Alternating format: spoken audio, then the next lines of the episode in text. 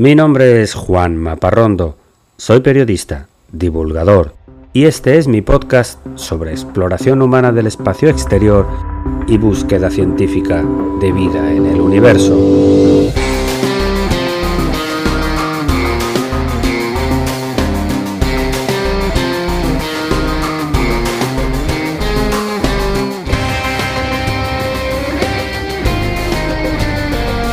Bienvenidos a El sueño de Laika.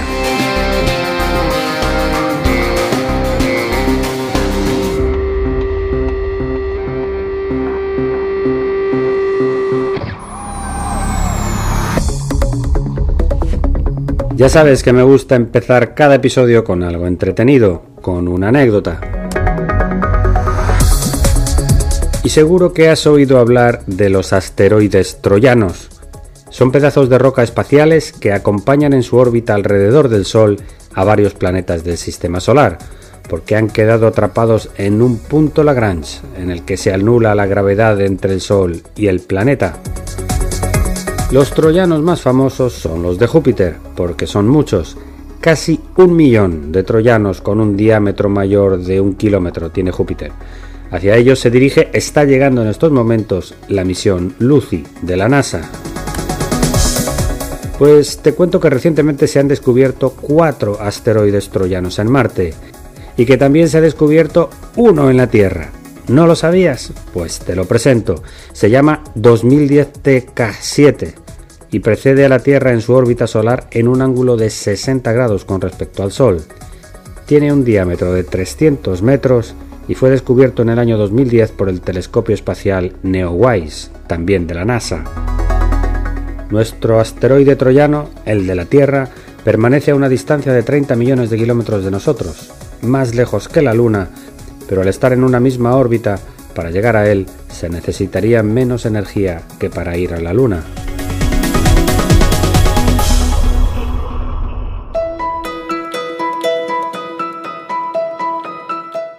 Tiempo ahora para hablar de cultura espacial. Existe un genial fanático del espacio de Barcelona que se llama Jacín Roger Pérez y que se dedica a bucear en los archivos de imágenes publicadas en bruto de diferentes misiones y sondas espaciales de la NASA y de la Agencia Espacial Europea. Y utiliza esas imágenes para elaborar archivos gráficos en su cuenta de Twitter, pequeñas obras de arte, donde tiene casi 8.000 fieles seguidores, entre ellos yo. La cuenta de X de Jacint Rouget se llama arroba landru79 y te la recomiendo vivamente. En esta semana, por ejemplo, Jacint ha publicado un vídeo de pocos segundos captado por la misión STS-61A en 1985, en el que se ve una aurora boreal desde el espacio. La misión 61A fue una misión de ocho astronautas norteamericanos y alemanes a bordo del transbordador Challenger, justo a la misión antes de su fatal accidente. En esta semana, además, Hassin ha publicado otro vídeo del vuelo del helicóptero que lleva el robot Perseverance en Marte. Estos son solo dos ejemplos, pero los más famosos son sus vídeos de la misión Rosetta de la Agencia Espacial Europea al asteroide Churyumov-Gerasimenko. Acabo de colgar un vídeo en mi cuenta de Instagram, no te lo pierdas.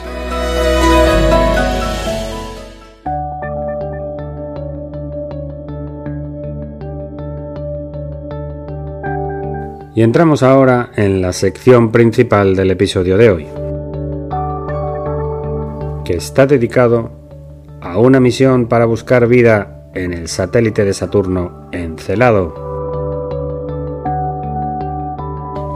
Siento ser tan pesado en mis argumentos, pero debo insistir en que estamos viviendo un momento clave de la historia de la humanidad, o mejor, dos momentos claves cualquiera de los cuales son suficientes para que la historia humana sea un antes y un después de estos momentos. El primero del que ya te he hablado mucho es el concepto que yo llamo humanidad 2.0. Estamos asistiendo a los primeros momentos en que se fabrican ciudades permanentes en la Luna y después en Marte.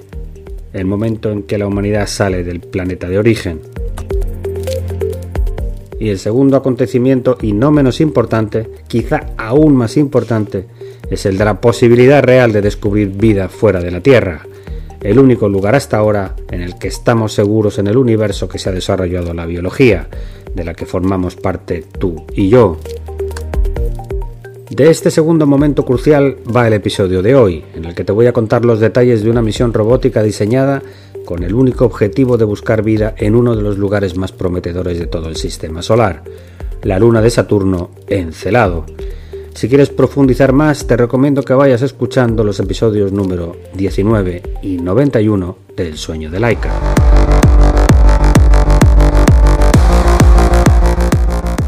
La misión de la que vamos a hablar se llama Orbilander, una combinación de palabras en inglés que indica que el robot que se está diseñando pasará una parte de su misión orbitando el satélite Encelado y otra segunda parte aterrizando, landing en inglés, en la superficie del satélite. La madrina de esta misión, el alma que impulsa esta iniciativa, es una joven científica planetaria de la Universidad de Johns Hopkins en Maryland, en Estados Unidos, que se llama Shannon Mackenzie y que lleva varios años tratando de vender a la NASA esta misión. Y ha comenzado participando en el grupo de expertos que elaboró el famoso documento del Decadal Survey, del que te tengo que hablar con más detalle en algún momento. Este documento es la mega estrategia general a 10 años del sector espacial de los Estados Unidos. Está promovido al mismo tiempo por el gobierno, por las agencias espaciales, por las universidades de mayor influencia en el país y por las empresas privadas del sector espacial. Esta mega estrategia se prepara cada 10 años y como está trabajado con mucha colaboración de todas las partes implicadas, se suele respetar mucho.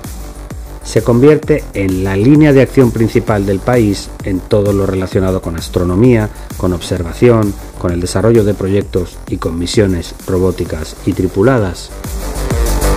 En el plano de astronomía terrestre, por ejemplo, el Decadal Survey detalla cuáles serán los telescopios que se deben construir y los que deben ser actualizados, o incluso los que se deben descartar en estos años. En el último survey, que fue presentado en el 2022, se descartó por completo reparar el radiotelescopio de Arecibo en Puerto Rico, pero sin embargo se decidió invertir en la construcción del gran telescopio TMT, que aún está pendiente de saberse si se va a instalar finalmente en Hawái o en las Islas Canarias, en España. Shannon Mackenzie peleó con destreza su misión Orbilander a Encelado y consiguió incluirla dentro de las misiones prioritarias del sector espacial en los Estados Unidos para los próximos 10 años. Su misión entró en el Decadal Survey. Eso no le garantiza que le den presupuesto automáticamente, pero al menos sí se considera una opción interesante y viable entre docenas de otras iniciativas y misiones robóticas proyectadas a las cuatro esquinas del sistema solar. Esta es la voz de Shannon Mackenzie defendiendo su misión Orbilander.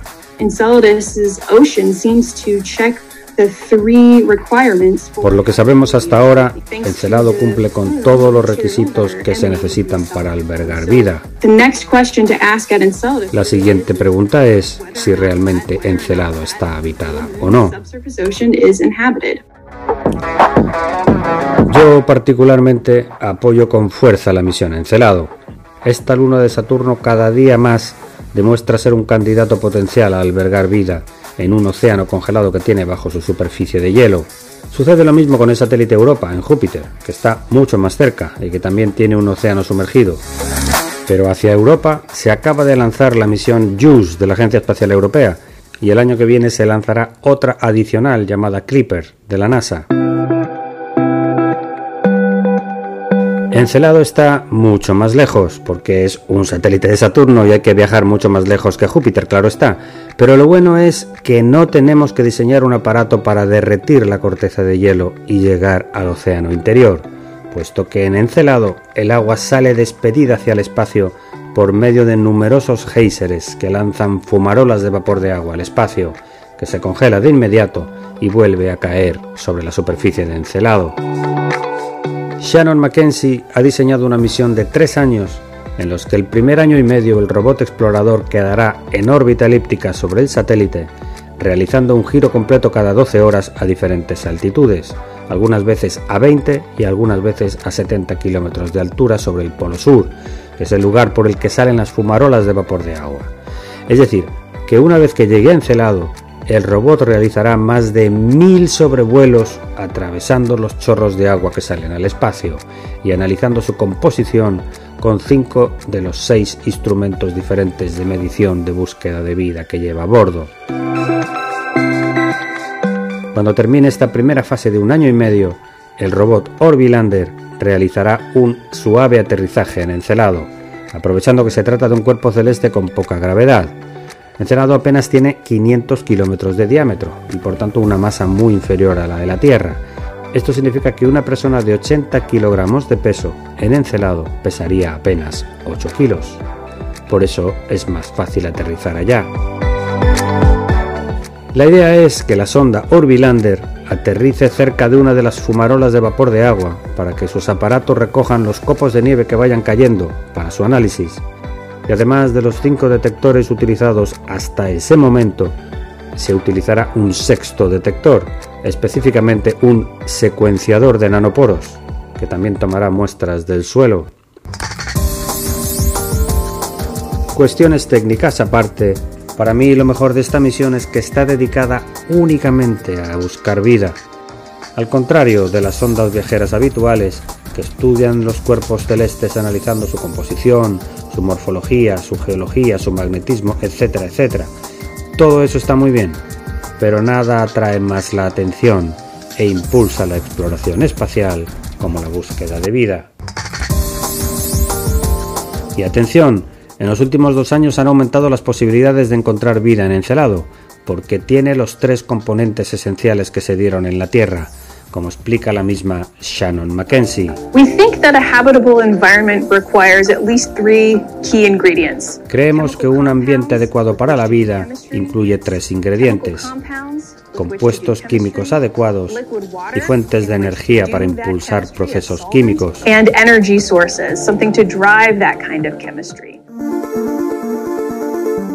Y cuando digo que han aumentado las posibilidades es porque recientemente se ha descubierto la presencia de fósforo en Encelado, uno de los compuestos esenciales para la vida en la Tierra. Y anteriormente se había detectado metano, un compuesto que en la Tierra es producido sobre todo de forma biológica, aunque también se produce por actividad volcánica. Y sabemos que en Encelado hay volcanes sumergidos, que son los que impulsan el agua hacia el espacio. Resumiendo, esta es una preciosa misión, que como decía puede alterar el curso de nuestra historia, porque si se descubre vida en Encelado, estaremos 100% seguros de que no es vida procedente de la Tierra.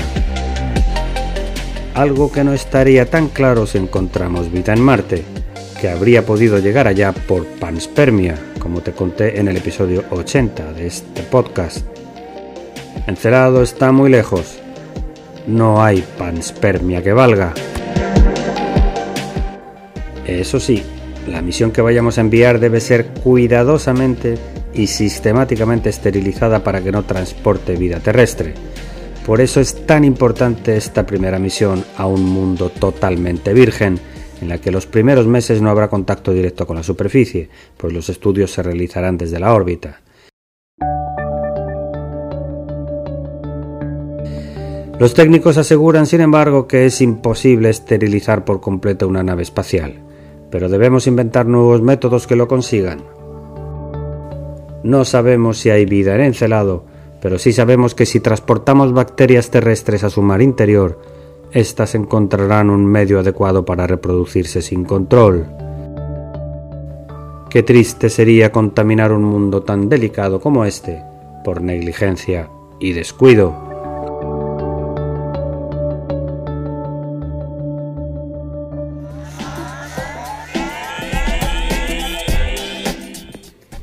Y no quiero cerrar este episodio sin lanzarte el desafío de la semana. Acaba de lanzar la NASA su propia plataforma de streaming. Cientos de vídeos y reportajes dedicados a los astronautas, las misiones y el conocimiento acumulado de la primera agencia espacial del planeta. Se llama NASA Plus. Es totalmente gratis. El único peligro que tienes es que no quieras salir de ella.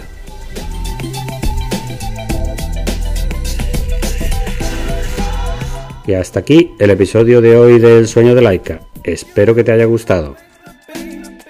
Escríbeme a laika.podcast.gmail.com y escucha la información adicional que subo en mi cuenta de Instagram sobre el episodio de la semana.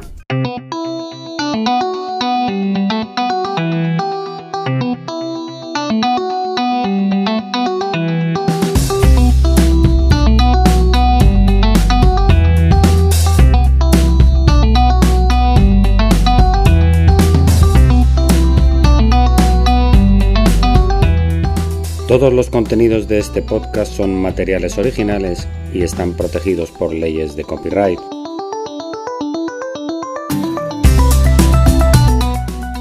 Todas las músicas y sintonías han sido compradas a sus autores o son de reproducción libre.